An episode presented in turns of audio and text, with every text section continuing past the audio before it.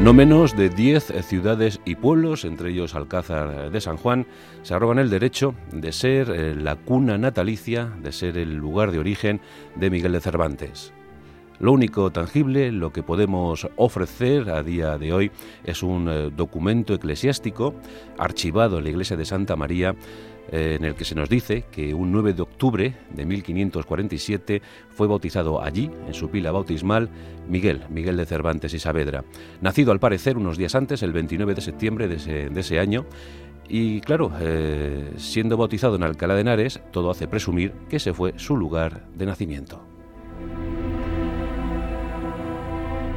Aunque bien es cierto que seguimos discutiendo, seguimos debatiendo sobre esa hipótesis natalicia, pero parece Alcalá de Henares y no otro lugar en el que vino al mundo Miguel de Cervantes.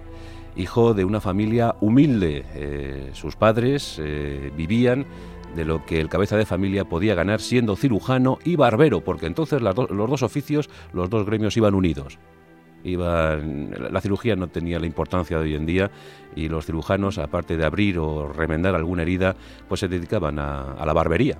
Eso es así. Don Rodrigo, su, padre, se las veía y se las deseaba para alimentar a su extensa prole, porque Miguel era el cuarto de, los siete vástagos habidos en este matrimonio feliz, feliz eh, sin duda alguna. Su madre, doña Leonor eh, de Palacios, eh, la verdad es que se las veía y se las deseaba para sacar adelante a la chiquillería. Y iban también como trashumantes por algunas ciudades. De ese modo, Alcalá de Henares, eh, Sevilla, Valladolid, Madrid. Era la aventura, la aventura de este clan, el clan Cervantes. Sobre la educación del príncipe de las letras españolas, poco hay que decir porque poco hay Sabemos que estudió en un colegio jesuita de Valladolid y posteriormente en un colegio erasmista eh, de Madrid. Por tanto, buena formación religiosa y humanística, pero no está constatada su presencia en la Universidad de Salamanca como algunos investigadores presumen. No hay datos fehacientes que nos hagan pensar en esa instrucción académica universitaria de Miguel de Cervantes.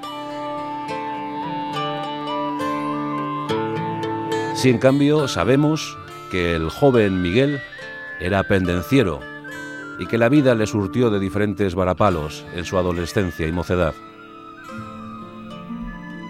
Y así tenemos que con apenas 22 años tuvo que huir de España.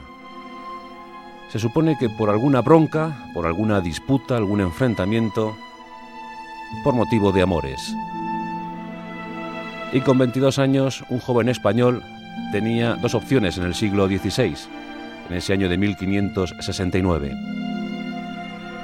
O zarpar rumbo a la América, a esa América pródiga en, posibilidades, o visitar forzosamente Italia.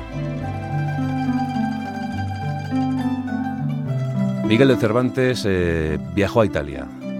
Como os digo, seguramente por alguna disputa en amores en aquel tiempo, los tercios españoles eran imbatibles en todo el continente europeo. Era uno de los siglos de oro de España. Se decía, España mi natura, Italia mi ventura y Flandes mi sepultura. Y en Italia, eh, Miguel de Cervantes tuvo la fortuna de, entrar como ayudante de un cardenal, el cardenal Aquaviva. Pero posteriormente se alistó, se alistó a los tercios españoles y allí comenzó a recibir su instrucción militar. Miguel de Cervantes soñaba, aspiraba con ser oficial de los tercios. Y argumentos de peso no le iban a faltar. En octubre de 1571 se celebraba la Santa Alianza contra el turco. La mayor ocasión, en palabras del propio Cervantes, la mayor ocasión que vieron los siglos, la batalla de Lepanto, en aquel lejano golfo de Patrás, la armada aliada, a cuyo mando se encontraba el mismísimo Juan de Austria, se enfrentó a la poderosa flota de los turcos.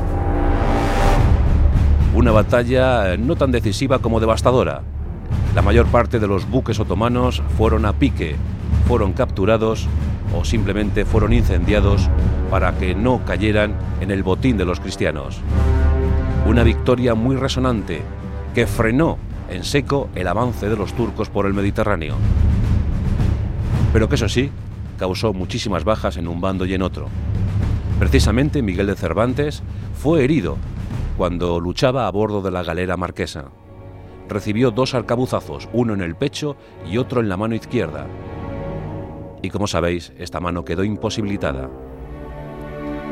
Afortunadamente le quedó la derecha y con esa hizo maravillas. Una vez eh, curado de sus heridas, como veterano de guerra, decidió regresar a España. Ya tenía una cierta aureola de héroe y eso seguramente haría olvidar sus cuitas anteriores en la península ibérica. Pero aquí una vez más el infortunio se adueñó de su leyenda, de su biografía. Y en 1575, cuatro años después del combate naval de Lepanto, los barcos en los que viajaban, en los que regresaban a España, fueron interceptados por los piratas berberiscos. Nos encontramos en la desembocadura del río Ródano, Miguel de Cervantes y otros como él son capturados, son hechos rehenes y como presos viajan al cautiverio en el norte de África. Argel sería su siguiente morada, las cárceles de Argel. Allí dicen que empezó a pensar, que empezó a gestar sus primeros personajes. Fueron cinco años de cautiverio, cinco años en los que nada se pudo hacer por su libertad. Por entonces los piratas exigían altísimas sumas por sus rehenes cristianos. Y como intercesores eh, en este asunto se encontraban los frailes trinitarios. Ellos eh, recaudaban todo el dinero posible en la península ibérica y con eh, ese cofre, con ese dinero, viajaban al norte de África para recuperar presos. A Miguel de Cervantes no le llegó el turno hasta septiembre de 1580. Estuvo, por tanto, cinco años preso de los piratas en el norte de África. Muchas de sus experiencias carcelarias quedarían plasmadas posteriormente en el papel. Cervantes eh, llega a España sin eh, dinero, con más tristeza que gloria. Y lo peor, se enfrenta a una situación familiar paupérrima. No puede retomar ya su carrera militar. Ya era demasiado veterano, había pasado por demasiadas vicisitudes. Y por tanto debe dedicarse a oficios de bajo escalafón. Uno de esos oficios, el de recaudador de impuestos. Son años difíciles para Cervantes y los suyos. Pero aún así, mantiene el sueño, mantiene el objetivo, la meta, la meta de ser un, escritor, un escritor de renombre. Quiere escribir comedia. La comedia hacía furor por entonces. En 1585 aparece su primera obra. Fijaos que ya tiene 38 eh, años. Y es cuando publica La Galatea. Esa novela deliciosa, esa novela pastoril, también en ese año de 1585 se casa con una hermosa joven de tan solo 19 años. La doblaba, le doblaba la edad, eh, pero Catalina era bellísima. Catalina de Salazar. Se casan en la población toledana de Esquivias. Pero como os digo, la situación eh, para la pareja y para la familia de Cervantes eh, no era la más halagüeña.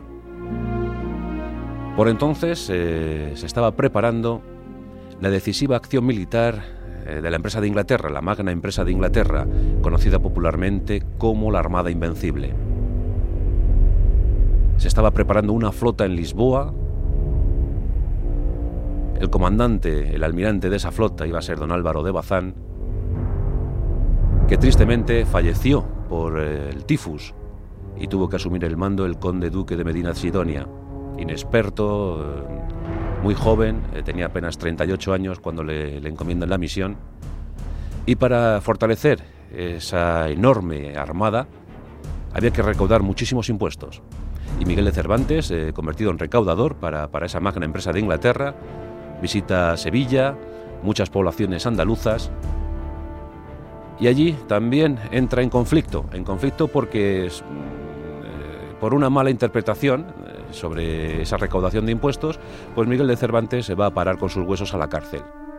Unos dicen que se apropió de dinero, otros dicen que simplemente fue pues una confusión, que cada uno se aferre a la hipótesis que desee, pero lo cierto es que en esa cárcel de Sevilla, Miguel de Cervantes comienza a intuir las aventuras de un tal Alonso Quijano.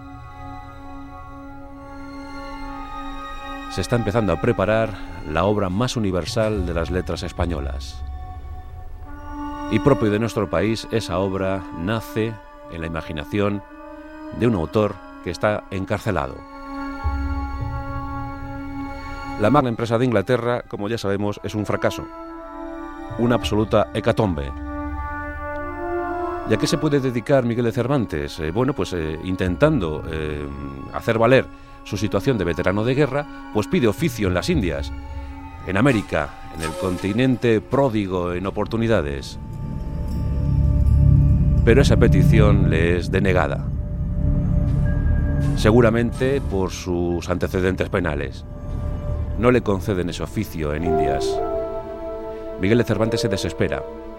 Sigue eh, en su oficio intentando recaudar impuestos, pero eh, más que recaudar ya deambula por los paisajes andaluces.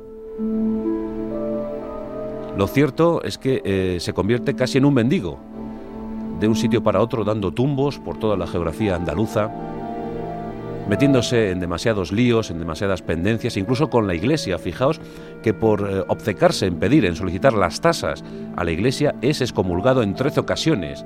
Cervantes se llevaba muy mal con la Iglesia, luego lo veremos en el Quijote. Sancho, con la Iglesia hemos topado. Pues sí, fue excomulgado en trece ocasiones. Pero a finales del siglo XVI, Miguel de Cervantes y Saavedra ya ha escrito un buen número de poesías, comedias, entremeses, cuentos cortos, y de esa manera entra en el siglo XVII. Ya muy veterano, empieza a hacerse un nombre, comienza a adentrarse en el maravilloso universo de la literatura, en ese mundillo fantástico, y comienza también a crearse sus propios enemigos. Entre 1600 y 1605 nadie sabe por qué, pero los otros amigos, eh, Miguel de Cervantes y Saavedra y Fray Lope de Vega, pues se hacen enemigos acérrimos, enemigos literarios y personales. Por entonces, eh, Lope de Vega, el Fénix de los Ingenios, hace furor. Eh, se sabe que Lope de Vega llegó a escribir más de 500 comedias. Muchas han desaparecido, pero otras perduraron. Pero 500 comedias significa ser el número uno de la época, es el bestseller de la época. Algunos autores se lo recriminan, por ejemplo el propio Luis de Góngora, cuando dice eh, que Lope de Vega es demasiado generoso con el vulgo, demasiado accesible para el populacho, que hace comedias para el pueblo y que la misión eh, sacrosanta de la literatura es otra. Miguel de Cervantes afirma que Lope de Vega es monstruo de la naturaleza. Le llama también con ironía amarga monarca de la comedia. Lope de Vega, bajo seudónimo, responde a todas estas acusaciones. Y lo más mordaz llega en 1605 cuando se publica la primera parte del ingenioso hidalgo Don Quijote de la Mancha, porque el prólogo está dedicado casi exclusivamente a Lope de Vega.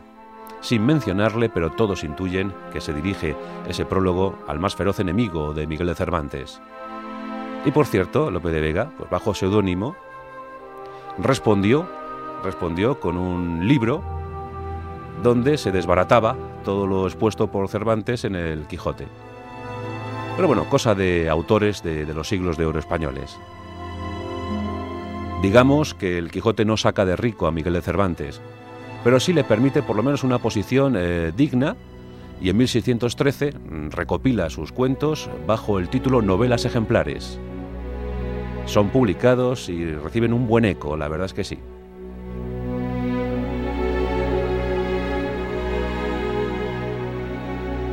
También llega una obra de inmortal recuerdo, Viaje del Parnaso. En 1615 aparece la segunda y definitiva entrega del Quijote, el ingenioso hidalgo Don Quijote de la Mancha. Cervantes ya es autor de reconocido prestigio. Ha publicado, ha intentado publicar, eh, y con éxito además, eh, una, una obra llamada Ocho entremeses y ocho comedias nunca antes representadas. Pero la fatalidad llega una vez más a la vida de Cervantes. Nos encontramos en el año de 1616, ese 22 de abril, tras haber pasado un tiempo difícil porque se le involucró en algún crimen, tuvo que mudarse de casa constantemente, su última morada fue en la calle Francos eh, de Madrid. Recordemos que el Quijote es publicado en una imprenta de la calle Atocha. Pues él vive en la calle Francos de una manera muy modesta y padece eh, hidropesía y parálisis. Eh, la situación en los últimos meses para Miguel de Cervantes es muy delicada. El 22 de abril de 1616, tras haber hecho testamento, fallece. Fallece el gran príncipe de las letras españolas y es enterrado de caridad con el sayal de los franciscanos en el convento de las Trinitarias, curiosamente en la actual calle de Lope de Vega. Por desgracia también sus restos se extraviaron, se perdieron, no sabemos eh, hoy dónde están los restos de Miguel de Cervantes. Pero sí sabemos que su mujer, Catalina de Salazar, puso todo el empeño para que se publicara la obra póstuma. La última obra de Miguel de Cervantes fue publicada bajo el título Los trabajos de Persiles y Segismunda. Ese fue el último libro de Miguel de Cervantes. En otra latitud, un tal William Shakespeare también había fallecido en ese tiempo. Por eso el 23 de abril, siempre recordado como el Día Mundial del Libro, es el día en el que fueron enterrados o por lo menos eso es lo que quiso la leyenda literaria, fueron enterrados Miguel de Cervantes y William Shakespeare el 23 de abril. Miguel de Cervantes y Saavedra en nuestros pasajes de la historia.